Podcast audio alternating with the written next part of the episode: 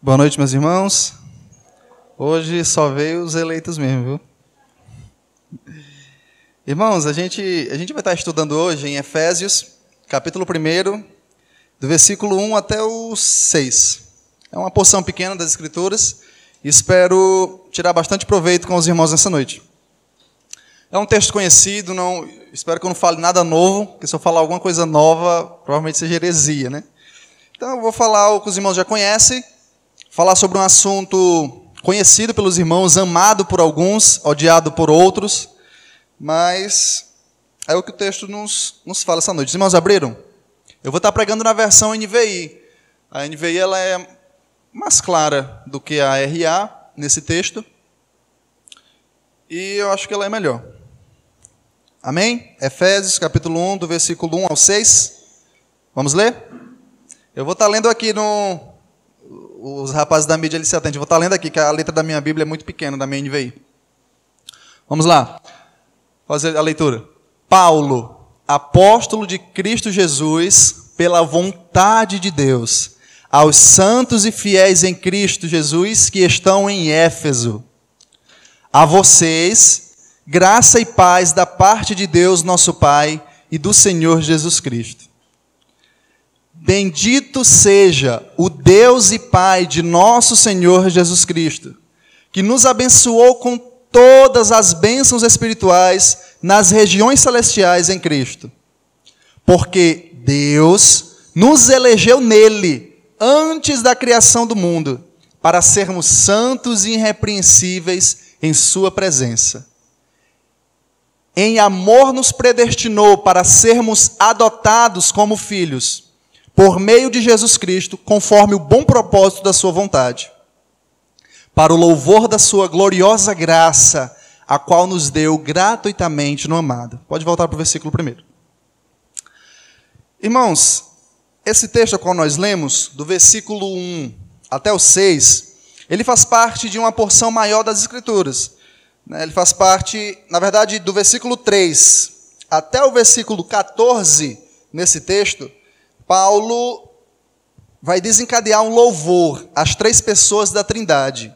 Ele vai estar louvando ao Deus Pai pelas bênçãos recebidas, ele vai estar louvando ao Deus Filho pelas bênçãos recebidas, e vai estar louvando ao Deus Espírito Santo pelas bênçãos recebidas. Eu ia pregar do versículo 1 até o 14, só que ficaria muita coisa, muitos assuntos que eu acabaria passando de maneira superficial e eu não curto muito.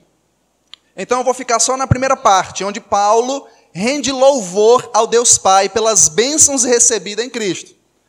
Vamos entenderam?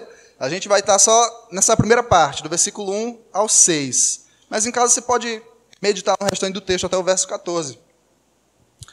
Uh, nesse texto, como foi que a gente dividiu aqui para entendermos melhor ele? Você que gosta de escrever, de anotar. Do versículo 1 ao 2 é a parte introdutória da carta. Né? Paulo vai começar dando alguns aspectos introdutórios. Versículo 1 ao 2, nós podemos perceber na carta o remetente da carta, nós podemos observar o destinatário da carta, e no versículo 2 observamos a saudação que Paulo faz, que ele costuma fazer. Entendeu aí? Versículo 1 e 2 nós observamos essas três coisas. O remetente da carta, o destinatário da carta, e no versículo 2, uma saudação que Paulo comumente faz nas suas cartas. Do versículo 3 até o versículo 6 é onde começa o corpo do nosso sermão. E nós vamos, no versículo 3, está vendo a fonte de todas as bênçãos. Né? Paulo vai estar dizendo de onde é que vêm as bênçãos. Então, Paulo vai mostrar no versículo 3 a fonte de todas as bênçãos. No versículo 4, Paulo vai falar dessas bênçãos. Qual é a bênção? Porque ele louva no versículo 3 a Deus pelas bênçãos recebidas. E no versículo 4, Paulo fala qual é a bênção. Versículo 4, nós vemos a bênção da eleição. E no versículo 5, nós vemos a bênção da predestinação. E no versículo 6, Paulo diz o propósito de todas as bênçãos concedidas em Cristo, ou seja, para o louvor da sua glória.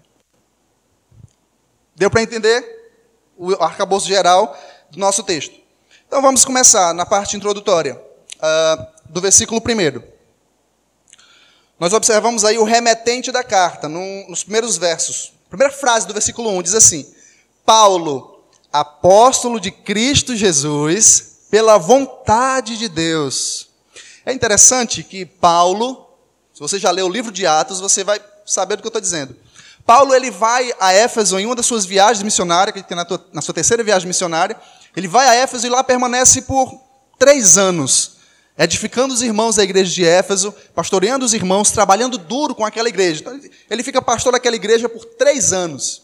Posteriormente, Paulo desce para Jerusalém, vai a Jerusalém, lá ele é preso. Os irmãos lembram da prisão de Paulo? Ele fica algum, algum tempo preso em Cesareia Marítima.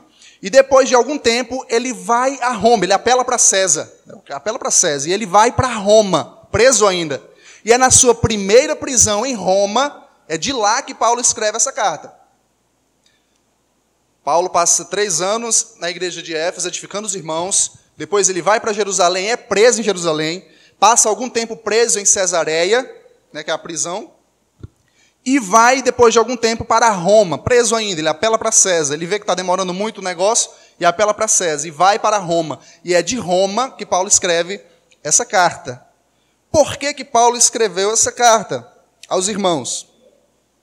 Porque, de alguma maneira, chegou aos ouvidos dos irmãos que Paulo estava preso. E alguns irmãos é, estavam desencorajados a, a continuar a permanecer por causa das perseguições que acometiam o apóstolo Paulo.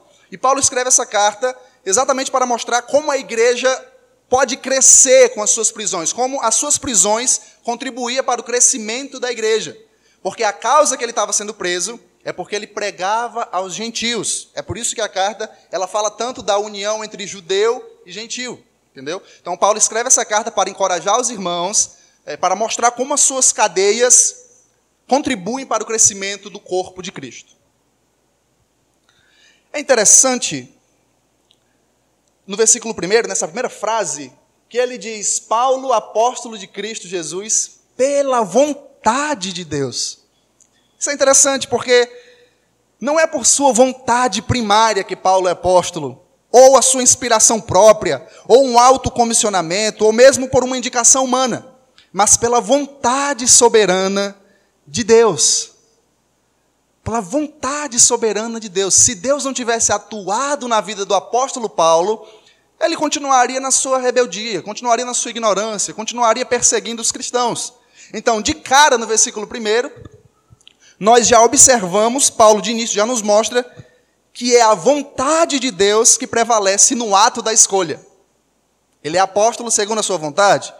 Porque ele se autodenominou apóstolo? Não. Pela vontade de Deus. Então, de cara, Paulo já nos mostra que é a vontade de Deus que prevalece no ato da escolha. Então, nós vimos o, o, o remetente da carta, o apóstolo Paulo, de onde ele escreveu. E agora nós observamos o destinatário da carta, ainda no versículo 1. Paulo, apóstolo de Jesus Cristo, uh, pela vontade de Deus, aos santos e fiéis em Cristo Jesus que estão em Éfeso. Então, o destinatário da carta, obviamente, é a igreja de Éfeso. É interessante porque a cidade de Éfeso, a cidade a qual Paulo endereça essa carta, era uma cidade que tinha uma das sete maravilhas do mundo antigo. acredito que os irmãos já saibam, né? eu já falei isso aqui, outras pessoas já falaram. É na, na, na cidade de Éfeso tinha uma das sete maravilhas do mundo antigo. Os irmãos lembram? O templo da deusa Diana era conhecidíssimo na época.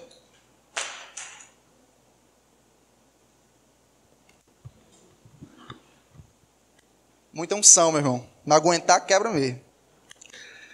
Então, é, na cidade de Éfeso tinha uma das sete maravilhas do mundo antigo, que era o templo da deusa Diana. A cidade de Éfeso, ela era uma cidade portuária, uma cidade portuária da Ásia Menor. Era uma cidade rica e sempre recebia visitantes, devido ao a sua beleza, a seu, a, por ser uma cidade que possui uma das sete maravilhas do mundo antigo, é, recebia bastante visitantes. Irmãos, pode deixar o telefone aí, depois manda para o concerto, presta atenção aqui.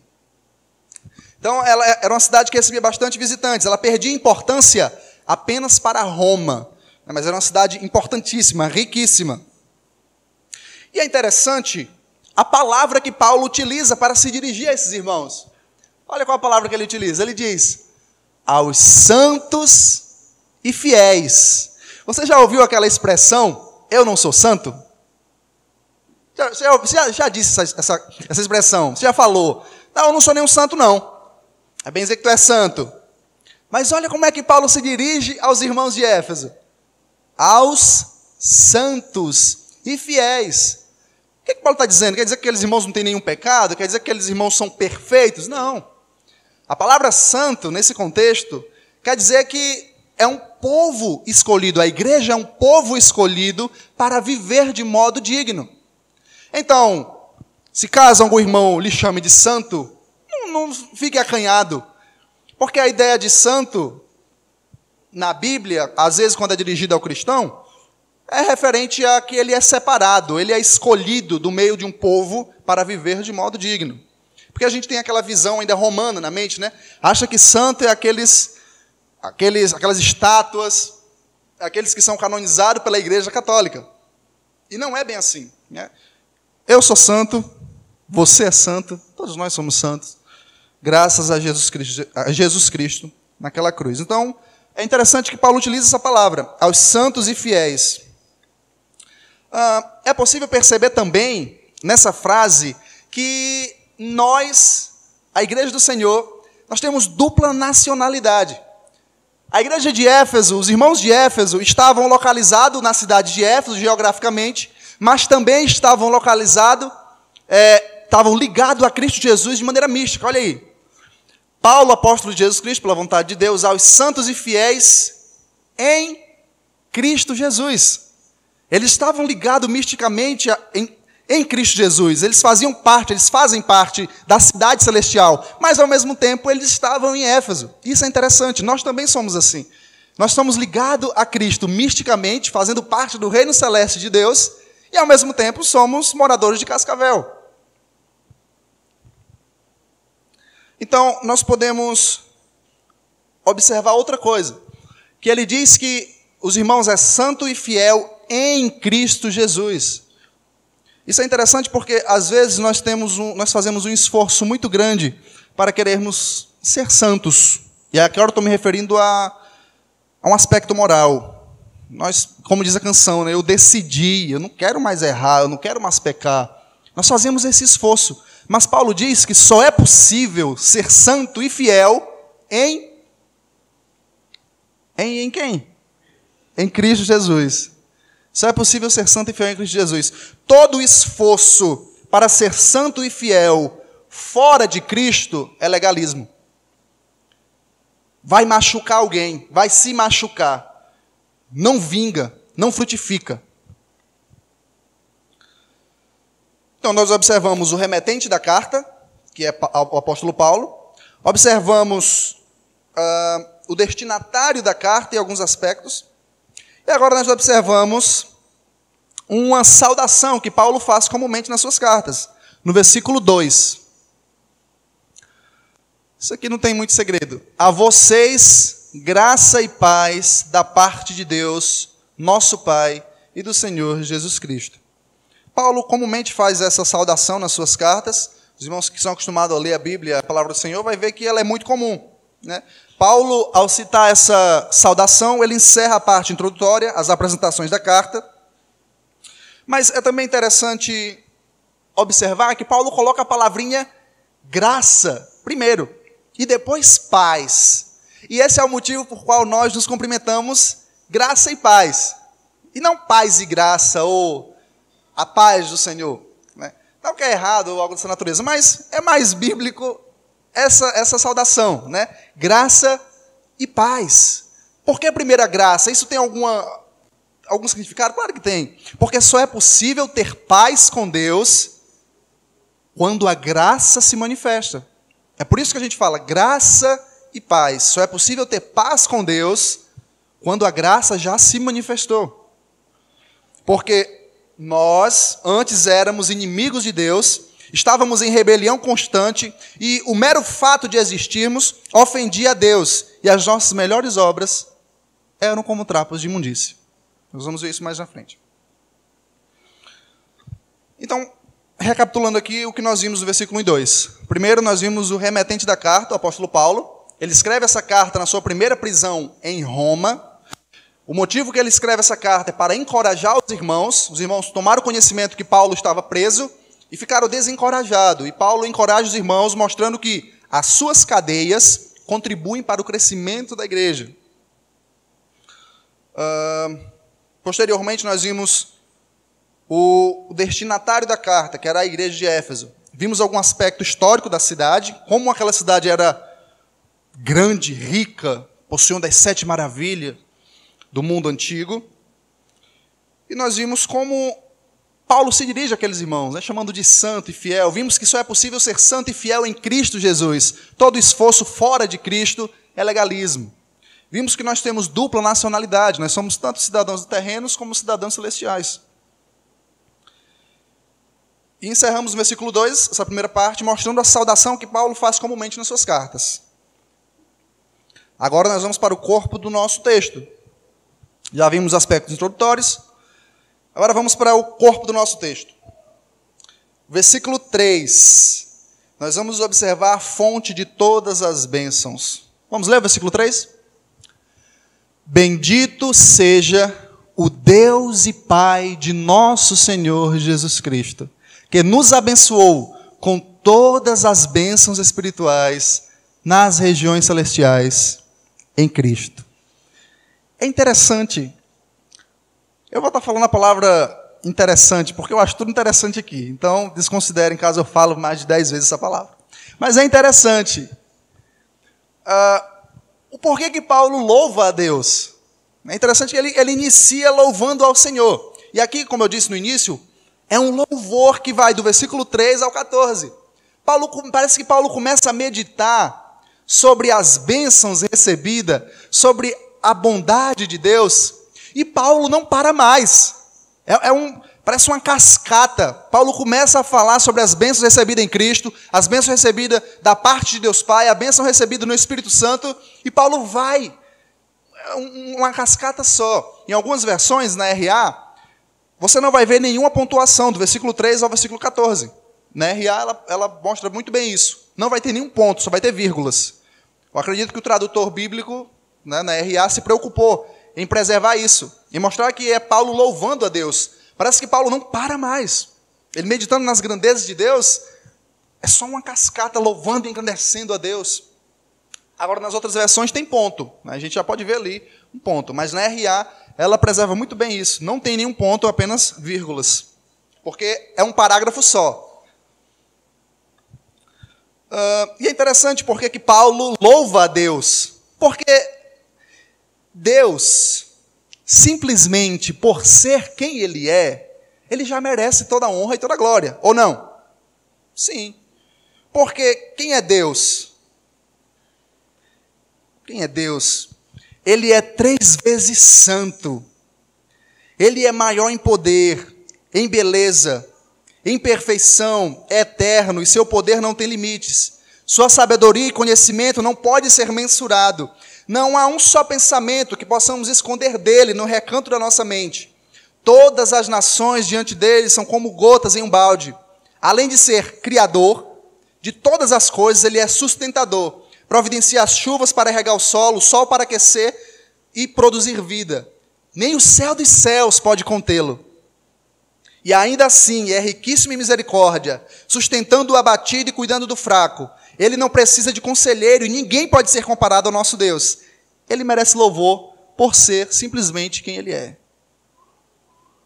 Simplesmente por ser quem ele é. Se ele não fizesse nada, ele merecia a honra e a glória.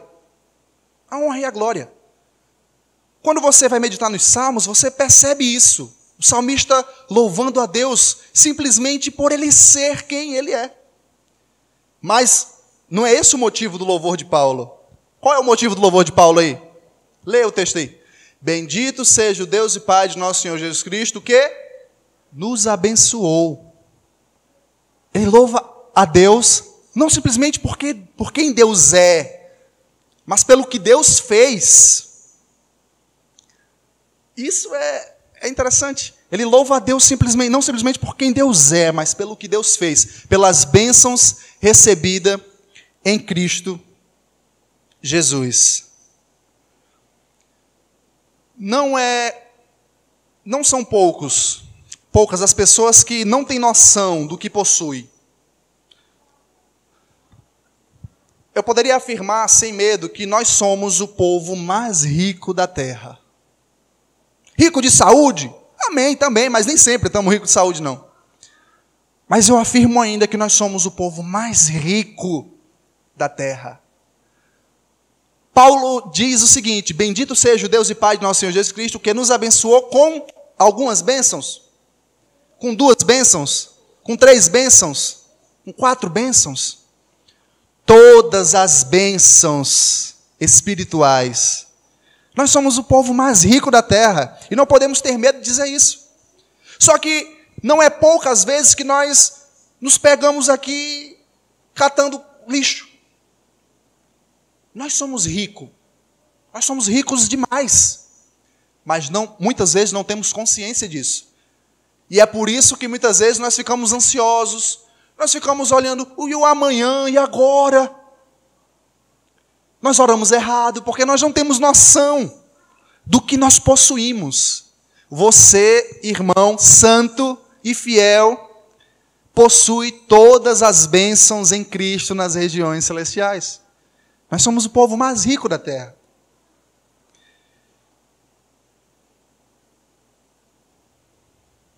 E é interessante, porque Deus poderia simplesmente simplesmente nos salvar e nos deixar em um canto que não fosse nem o céu nem o inferno.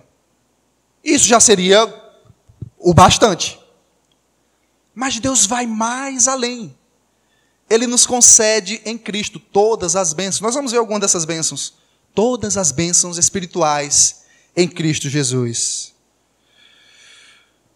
É provável que em algum momento das nossas vidas nós já tenhamos orado pedindo mais bênçãos da parte de Deus. Mas é necessário nós termos o conhecimento de que nós já temos tudo o que precisamos. Talvez você já tenha orado errado. Tenha dito, Senhor, se o Senhor me conceder isso, eu vou ser mais santo. Se o Senhor me conceder mais poder, você já tem tudo o que precisa. E não só tudo o que precisa, você tem infinitamente mais. Muito mais. O que mais Deus poderia fazer por você? O que mais Deus poderia fazer por nós? Deus já se entregou. Ele já se deu. Você entende? Não, não, não tem mais algo maior que isso. Não, não dá para passar mais. Você já tem tudo. Algo infinito. Algo maior. Só que o problema é que nós não temos noção. E é por isso que Paulo, nessa mesma carta, no versículo 18, bota aí. Paulo ora pelos irmãos. Versículo 18 de Efésios capítulo 1. Olha, olha como é que como Paulo ora pelos irmãos. Eu disse que os irmãos, muitas vezes, não poucas as vezes, nós não temos noção do quanto nós somos ricos, o que nós possuímos. E muitas vezes oramos errado, pedindo mais de Deus. Nós já temos, nós já temos tudo e muito mais que precisamos. Paulo ora assim, ó. Oro também para que os olhos do coração de vocês sejam iluminados a fim de que vocês conheçam a esperança para a qual ele os chamou, as riquezas da gloriosa herança dele nos santos. Qual é a oração de Paulo aí? É para que você enxergue, é para que nós enxerguemos, é para que Deus abra os olhos do nosso coração, porque somos ricos, mas não temos noção disso muitas vezes. E é por isso que nós nos gastamos a nossa saúde, a nossa vida, a nossa juventude em coisas supérfluas em coisas minúsculas. Nós ficamos correndo atrás do vento, porque não temos noção do que possuímos, do que já temos. E Paulo ora dessa forma.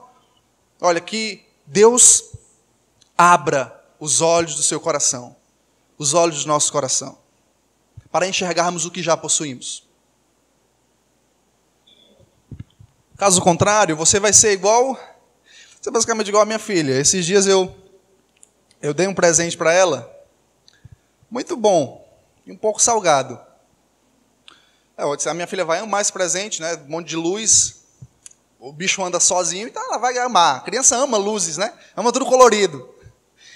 E eu dei esse presente para ela, quando eu liguei o, o, trecozinho que saiu andando, a gente saiu correndo com choro. Né? Não gostou do brinquedo de jeito nenhum. Recebeu umas bonequinhas lá, tirou as bonequinhas da caixa e começou a brincar com a caixa da, da boneca. Se você não se atentar, você vai ser dessa forma. Você é rico, tem o, o melhor presente, mas vai brincar com a caixa da boneca. Se você não se atentar, vai acontecer dessa forma. Você vai estar brincando com uma caixa, você tendo presente caro, bonito, lindo. Então se atente. Se atente. Os pais sabem muito bem, acho que eu não tenho sido o único que se frustrou. E eu fiquei com. Está lá o brinquedo ainda, ela vai brincar um dia. Então, é, fazer algumas aplicações nessa primeira parte. Primeiro, Ore pedindo para que Deus abra os olhos do seu coração.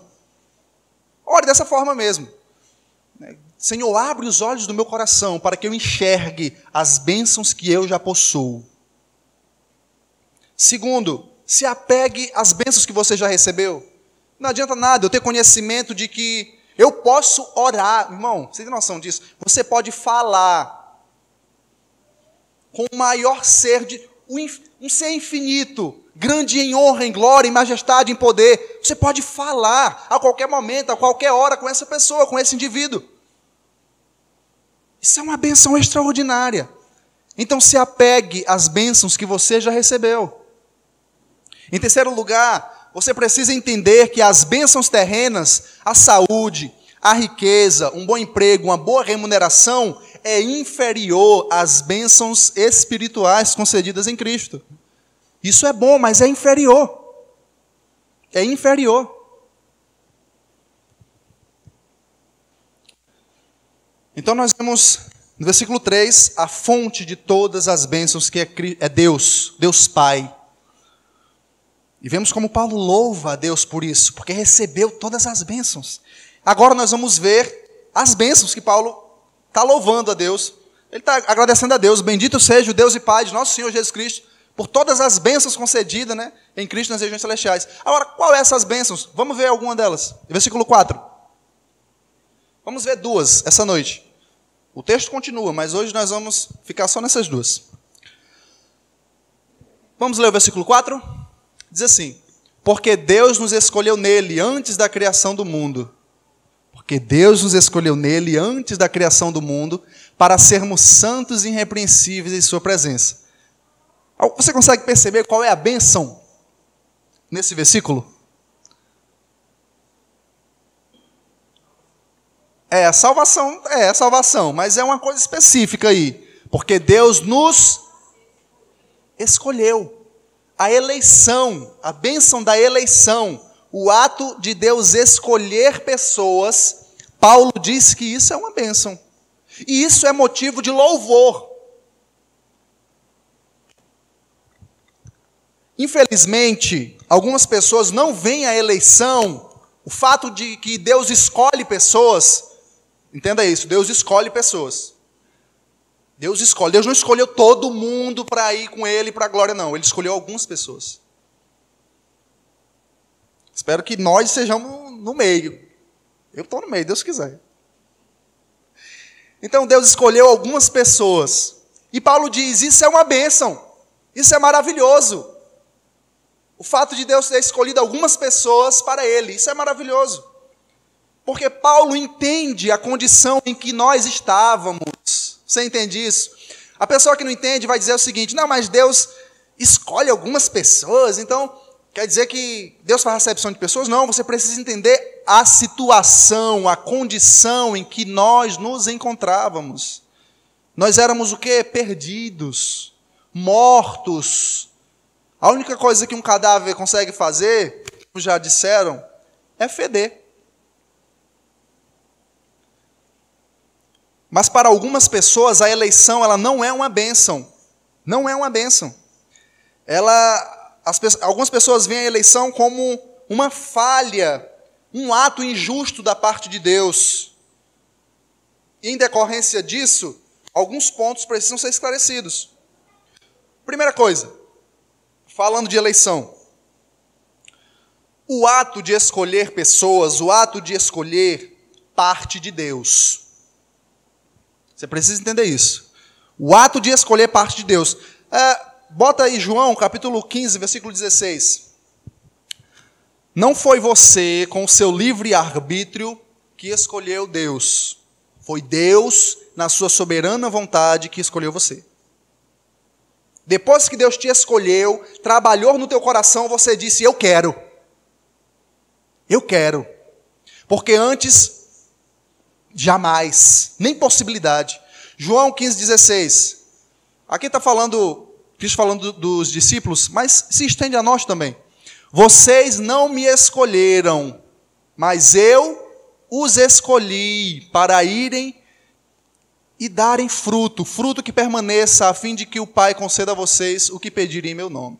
Não foi vós que me escolheste, eu vos escolhi. Você precisa entender isso. O ato de escolher parte de Deus. Deus quis. Ah, mas eu também quis. É claro, quis porque Deus quis primeiro. O ser humano, na sua rebelião, ele jamais buscaria Deus. Jamais, irmãos. Jamais. Jamais. E agora eu vou dizer uma verdade que talvez alguns não gostem, mas eu creio que todo mundo é crente não vai gostar. O livre-arbítrio é uma invenção decorrente do coração pecaminoso em querer ser independente. O livre-arbítrio é uma invenção decorrente do coração pecaminoso em querer ser independente. O ser humano sempre quis ser independente. O ser humano sempre quis ter participação nas coisas sempre tem que ser a última palavra do homem e não de Deus. É, eu estou aqui porque eu quis, porque eu quero, eu escolhi, eu escolho Deus. Deus lhe escolheu. Paulo é muito enfático aí, porque Deus nos escolheu antes da fundação do mundo. Deus nos escolheu. Deus nos escolheu antes da fundação do mundo.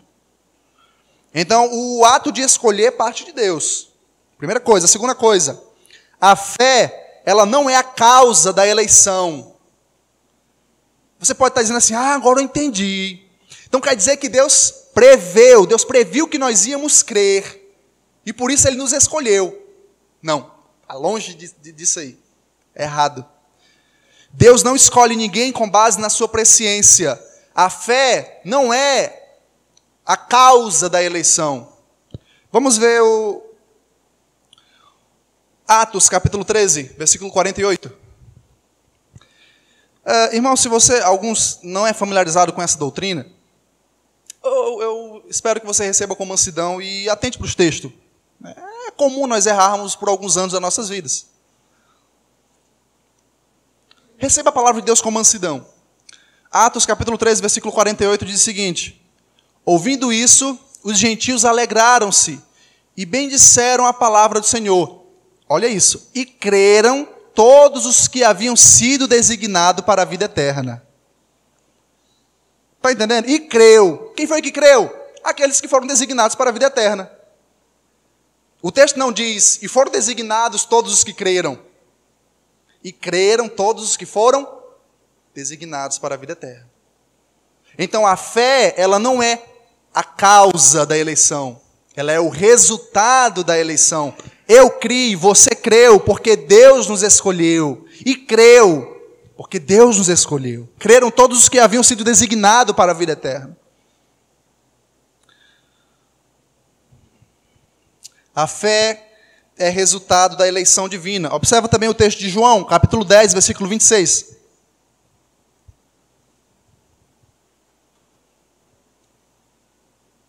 João 10, 26 mas vocês não creem.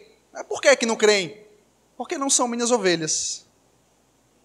Se você tivesse sido escolhido, em algum momento você iria crer. Em algum momento você iria ser atraído.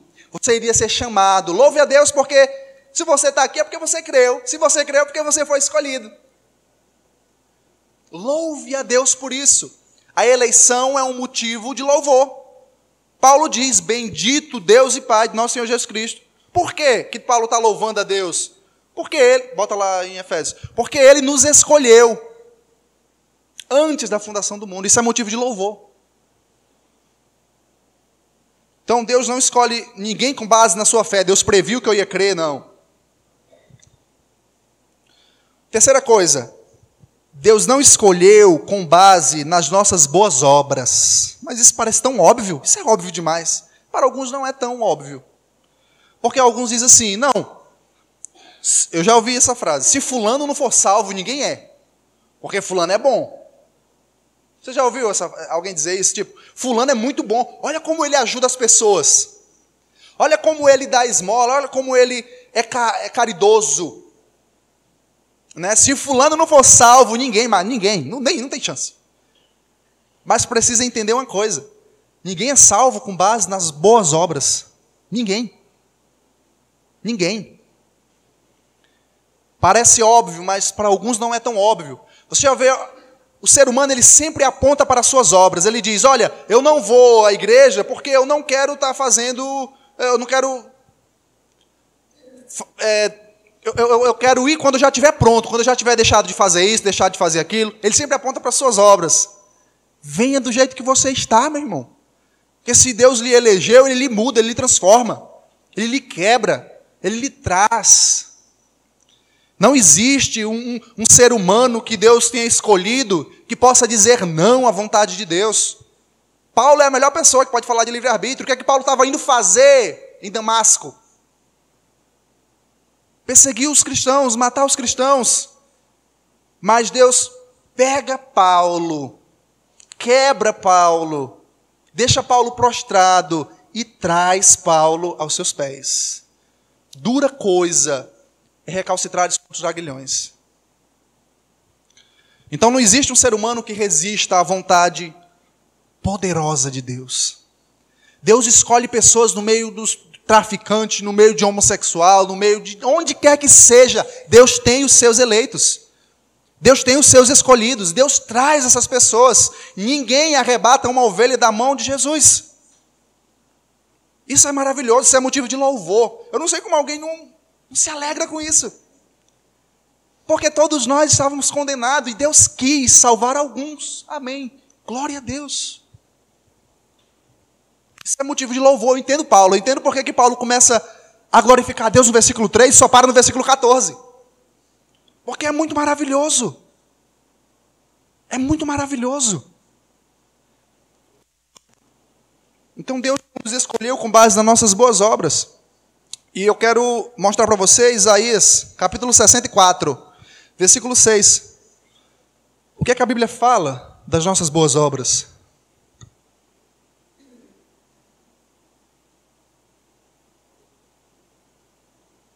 Eu vou correr porque ainda tem a segunda bênção e o tempo está estourando. Isaías 64, 6 diz o seguinte: Somos como o impuro, todos nós isso é a Bíblia está dizendo. Todas, todos os nossos atos de justiça são como trapo imundo.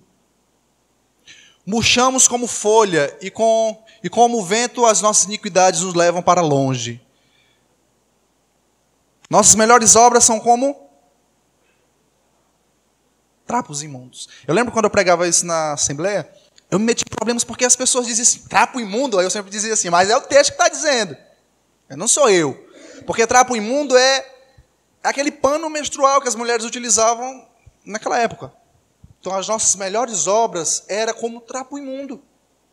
Não é aceita diante de Deus. É basicamente uma comparação seguinte.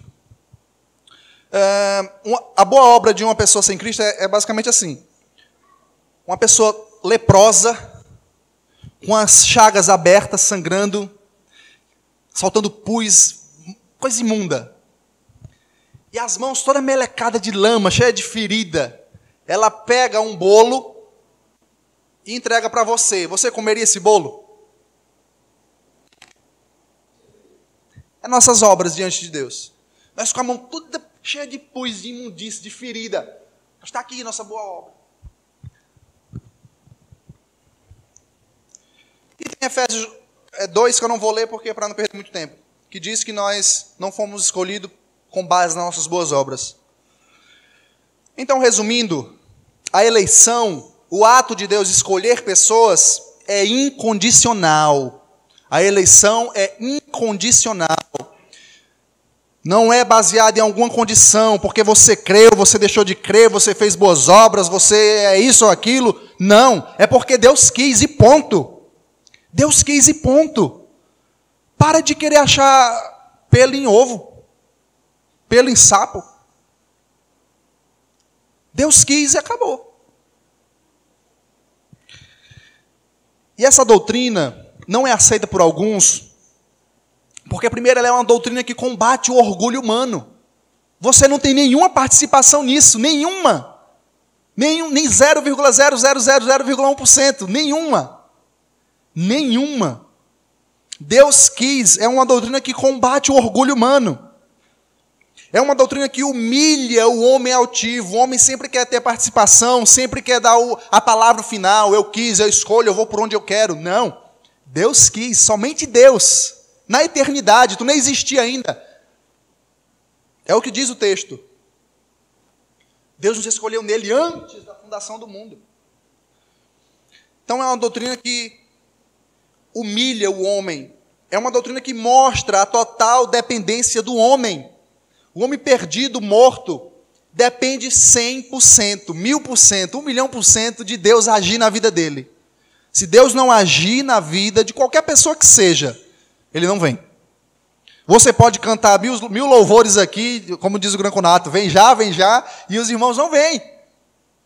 Não vem, porque se Deus não escolher, se Deus não trabalhar, se Deus não quebrar o coração, não vem. Algumas pessoas querem convencer na base do, da encheção de saco. Né? Fica lá, quem tem Jesus, vem, pelo amor de Deus. Não é assim. É por isso que alguns cultos eh, terminam lá para 11 horas da noite, fica vindo, cadê? Vem, vem, vem. Se Deus não trabalhar, não vem. Não vem. Se Deus não quebrar o coração, não vem. O seu papel é pregar o evangelho e só, o resto é com Deus, meu irmão. Para de querer convencer as pessoas com injeção de saco. Ora por ele e prega o evangelho. Ponto. É teu, é teu trabalho é esse. Ficar enchendo o saco vai causar é, é briga. Porque se Deus não trabalhar, não vem. Não vem. Não vem. Então, a doutrina da eleição, ela mostra a nossa dependência a doutrina, ela rende toda a glória da salvação a Deus, toda, toda. Foi Deus que quis, Deus escolheu e ponto. Toda glória é dada a Deus. Toda glória é dada a Deus. Então, a eleição, a doutrina da eleição, é motivo de louvor e gratidão a Deus. E nunca de desconfiança e questionamento da justiça divina. Nunca. Ah, mas Deus escolheu. Por que não escolheu todo mundo? Porque Ele não quis e ponto. E agora o negócio fica melhor. Porque Paulo vai falar de predestinação, versículo 5. Então você entendeu. No versículo 3, Paulo mostra a fonte de todas as bênçãos, que é Deus, Deus Pai. Ele louva Deus Pai. No versículo 4, nós vimos a bênção que Paulo louva a Deus, a bênção da eleição. E no versículo 5, nós vemos Paulo continua louvando a Deus, agora pela bênção da predestinação. E não é a mesma coisa, eleição e predestinação? Não. Versículo 5: Em amor nos predestinou para sermos adotados como filhos, por meio de Jesus Cristo, conforme o bom propósito da Sua vontade.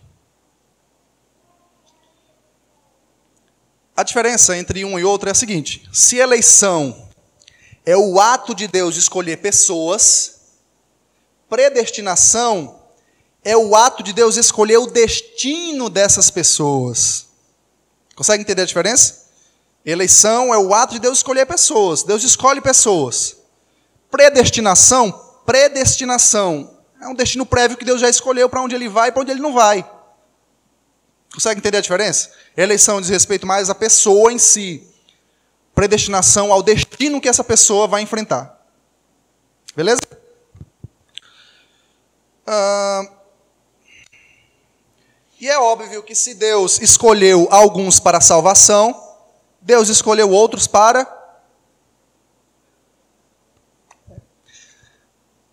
São verdades duras de engolir para alguns. Né? Para nós que somos cristãos já acostumados e estudamos a Bíblia, isso é, é óbvio. Mas para alguns isso é escândalo. Eu, eu lembro que eu entrei em crise no começo que eu descobri essas doutrinas. Eu entrei em crise. Mas isso aqui que eu estou pregando não é nada mais, nada menos do que o Evangelho. É o Evangelho. Deus salva, Deus quis salvar, e amém. Então, se Deus escolhe alguns para a salvação eterna, obviamente Deus escolhe outros para a condenação eterna. E é preciso nós entendermos quem nós somos e nos colocarmos em nosso lugar de criatura caída, para que venhamos apreciar melhor a doutrina da eleição.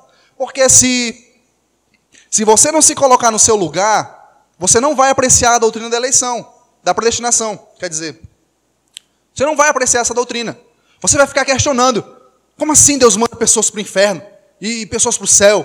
Oxi, estava todo mundo indo para o inferno. Deus não tinha obrigação nenhuma de salvar ninguém. Ele quis salvar. Ele foi bondoso. Ele foi grandioso. E para isso eu vou apelar aqui para a criptonita de alguns. Romanos capítulo 9. É, ó, quando você lê esse texto, não tem mais como você dizer nada. Aceite e engula. Diz assim, meu Deus, é isso mesmo. É isso mesmo. E você vai desencadear louvor como Paulo fez. Louvado seja o Deus e Pai de nosso Senhor Jesus Cristo. Tem nos abençoado com toda sorte de bênção nas regiões celestiais. Romanos 9. Eu vou ler só do 14 ao 21, acho que é o suficiente. 14 ao 21. 9, 14 ao 21. Presta atenção. E então, que diremos? Acaso Deus é injusto? De maneira nenhuma. Aí você passa isso. Pois ele. Pois ele diz a Moisés: Terei misericórdia de quem eu quiser ter misericórdia, e terei compaixão de quem eu quiser ter compaixão. Mas você não vai falar alguma coisa? Continua. 17. Estava no, tava no 14, era? Agora é o 16, né? Portanto, isso não depende do desejo ou do esforço humano, mas de quê? Misericórdia de Deus. Pois a Escritura diz a Faraó: Eu o levantei exatamente com este propósito, mostrar em você o meu poder, e para que o meu nome seja proclamado em toda a terra. Portanto, Deus tem misericórdia de quem? E endurece quem ele? Deus tem misericórdia de quem ele quer e endurece quem ele quer. Continua. Mas algum de vocês me dirá: então por que Deus ainda nos culpa? Pois quem resiste à sua vontade? Mas quem é você, ó homem, para questionar a Deus? Acaso aquilo que é formado pode dizer ao que o formou: por que me fizeste assim? O oleiro não tem direito de fazer o mesmo barro, um vaso para fins nobres e outro para, um, para uns desonrosos? Só até aí. Acabou, eu poderia encerrar a pregação e amém e todo mundo ir para casa. Porque para você refutar isso aqui, meu irmão, você vai ter que mudar a Bíblia. É por isso que eu disse, isso aqui é, é, é como diz o Marcos Granconato, né? É a criptonita dos arminianos. Então, primeira coisa, que podemos observar nesse texto e no texto de, de Efésios, a qual nós. Pode deixar em Efésios agora, Efésios 5. O que nós observamos aqui é o seguinte: primeiro, Deus não deve satisfação ao homem, ele faz o que bem entender. Isso não, eu estou dizendo aqui, mas eu tirei de Romanos 9. Ele diz lá: Eu tenho misericórdia de quem eu quiser e eu salvo quem eu quiser. Eu endureço quem eu quiser e mostro a minha condenação em quem eu quiser. Então Deus não. Você precisa entender quem Deus é, meu irmão. Ele é Deus. Ele é Deus. Às vezes nós parece, nós queremos ser igual a Deus, discutir com Deus, debater com Deus. Ele é Deus. Você não chega nem um grãozinho, um microscópio no pé dele. Ele é Deus. Soberano. Maior em glória, em poder, eterno, infinito. Quem é você para questionar? Ele é Deus. Precisa entender isso. Ele é Deus e faz o que quer, ele não deve satisfação. Quando eu entendi isso, as coisas ficaram melhores. Eu parei de querer questionar, porque ele é Deus. Ele é Deus. Deus não é um ser minúsculo que pode ser colocado contra a parede. Ele é antes o Senhor e sustentador de todas as coisas. É por isso que eu fico, eu fico muito revoltado quando algumas pessoas dizem assim, ó, eu determino, eu decreto, você o quê? Deus vai fazer? Não, Deus faz se Ele quiser. Se Ele quiser, Ele faz. O ser humano ele tem o costume de, se, de, de, de querer ser o tal, de querer ser o bichão. É porque ele acredita na mentira de que ele é livre 100%. É livre, sim, para pecar. Então nós não determinamos nada, nós não decretamos nada, nós confiamos em Deus, na Sua misericórdia, na Sua compaixão. E se Deus fizer, Ele é Deus. E se Ele não fizer, Ele continua sendo Deus, é como diz aquela canção. Outra coisa que você precisa entender é que isso vai descer mais leve. Deus também é glorificado na manifestação da sua justiça. Porque parece que nós acha que Deus só é glorificado na salvação do ser humano. E não é, e não é verdade. Deus também é glorificado na condenação do ser humano. Ou não? Claro que é, o texto de Romanos dizia isso muito claro. Deus diz: Eu endureci você, Faraó. Para quê? Para mostrar o meu poder. Para eu ser glorificado na sua destruição.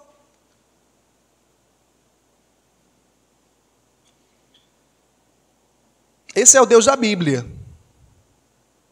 Esse é o Deus da Bíblia. Deus é glorificado na manifestação da sua justiça. Talvez hoje, irmãos, nós questionemos e falemos algumas bobagens, porque nos falta conhecimento ainda. Nos falta falta que Deus abra os olhos do nosso coração. Mas vai chegar um dia que você vai ter o mesmo senso de justiça de Deus. E você vai glorificá-lo na condenação de um pecador que não creu nele. Toda a criação vai dizer: justo e admiráveis são os teus decretos, os teus caminhos, Senhor. E vai glorificá-lo na aplicação da condenação daqueles que não se submeteram a Ele. Se você não não for dos que vai glorificá-lo na condenação de outros, você vai ser o que vai estar sendo condenado.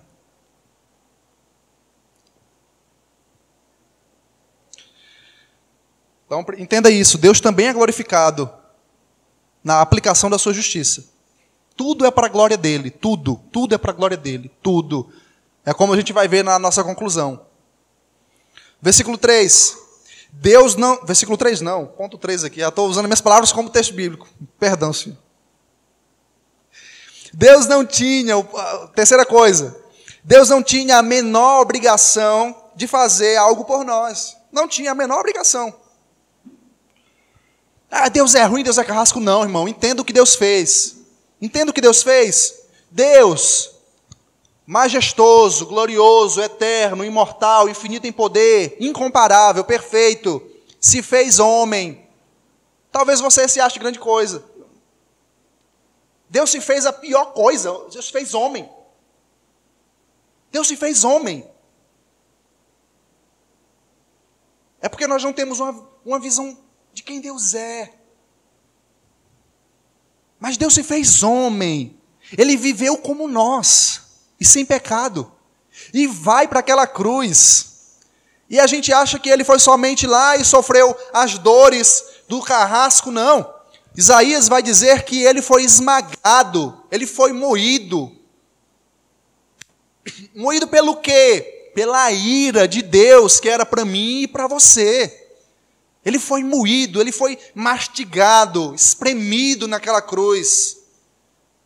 E como alguns podem ainda dizer que Deus de alguma forma é injusto, de alguma forma Deus não é justo se ele fizer isso, como assim? Entenda isso, Deus é glorificado na salvação, na sua salvação, na nossa salvação e na condenação de outros. Eu espero que você esteja atentando para o texto bíblico e não diga, ah, o irmão disse. Não, eu não disse nada, eu só li Romanos 9.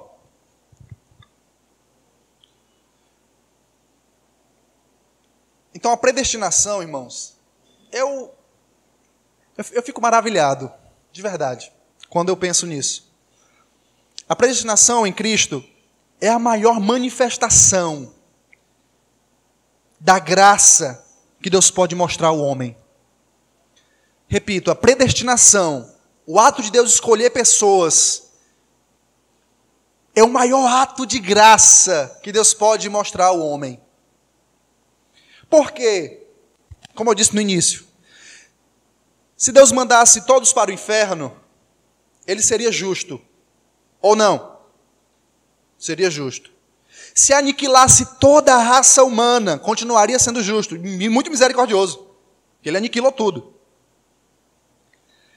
Ou se ele nos deixasse sofrendo no inferno por milhares de anos e depois nos colocasse em um lugar entre o céu e o inferno, já seria tremenda manifestação de graça. vou te deixar aqui milhares de anos no inferno, mas um dia eu te tiro daí e te boto aqui. Nem no céu, nem no inferno. Já seria ótimo. Maravilhoso. Mas foi isso que Deus fez? Não. Mas Deus, ele, ele vai além, ele vai muito além. Como eu disse para você no início, você não tem ideia do como você é rico. Você não tem noção. Deus vai além. Entendo o que Deus poderia ter feito, mas Deus faz mais, muito mais. Ele predestina pecadores, pessoas condenadas, pessoas mortas, pessoas que só lhe odiava, pessoas que só descumpriam suas regras, que o mero fato de existir era uma ofensa a ele. Você entenda, Deus é, é quem é três vezes santo, maior em poder, maior em honra, maior em glória. Ele olha para nós e quer nos salvar. E nos salva, e nos predestina. Não para passarmos alguns anos com Ele, ou para um lugar entre o céu e o inferno, mas para morarmos eternamente com Ele. Passarmos eternidades e eternidades conhecendo ao nosso Deus. Isso é a maior manifestação de graça que Deus pode mostrar ao ser humano. Não há nada maior que Deus possa fazer do que se entregar por nós.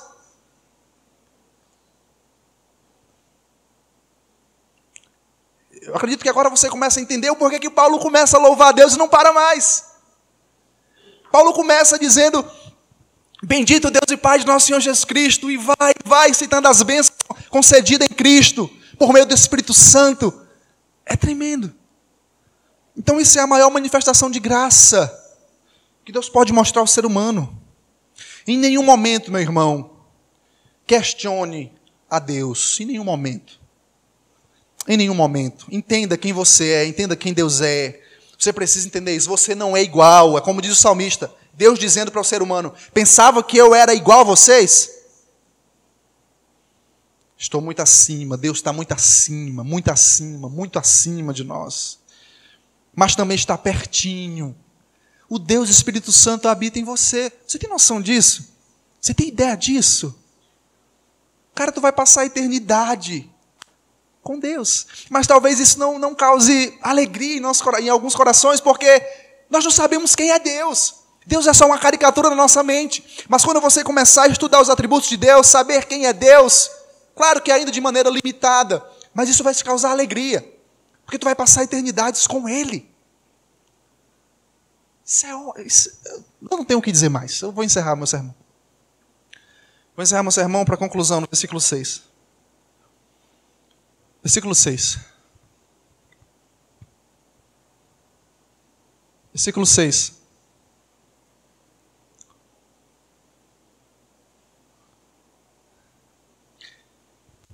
Antes de encerrar, deixa eu recapitular bem rapidinho. No versículo 1 e 2, nós observamos três pontos introdutórios. Nós observamos o remetente da carta, o destinatário da carta e no versículo 2, a saudação, que Paulo sempre faz. No versículo 3, nós vimos a fonte de todas as bênçãos, Deus Pai. E como Paulo louva a Deus pelas bênçãos. Versículo 4, nós observamos a bênção da predestinação, da eleição. Versículo 4, a bênção da eleição. Versículo 5, a bênção da predestinação. Você viu a diferença dos dois? Eleição remete a pessoas, predestinação ao destino. E no versículo 6, nós vemos o propósito por qual Deus faz todas as coisas. Por que, que Deus faz as coisas como é? Eu não consigo entender, irmãos. Algumas coisas eu não consigo entender. E talvez eu nunca vá entender. Mas eu sei que é o melhor e que tudo rende glória a Deus de alguma forma, não sei como, mas de alguma forma tudo se encaixa e rende glória a Deus. E Paulo no versículo 6 vai dizer o objetivo de todas as bênçãos concedidas em Cristo, para o louvor da sua gloriosa graça, a qual nos deu gratuitamente no amor. Por que, que Deus faz as coisas como é? Para o louvor da sua glória. Para o louvor da sua glória. E algumas coisas não sei como se encaixa, não sei, mas se encaixa e rende glória a Ele. Talvez nós saibamos um dia, talvez não. E o que é que nós vamos fazer? Render glórias a Ele. Porque esse é o fim principal do homem glorificar a Deus. Vamos orar a Deus?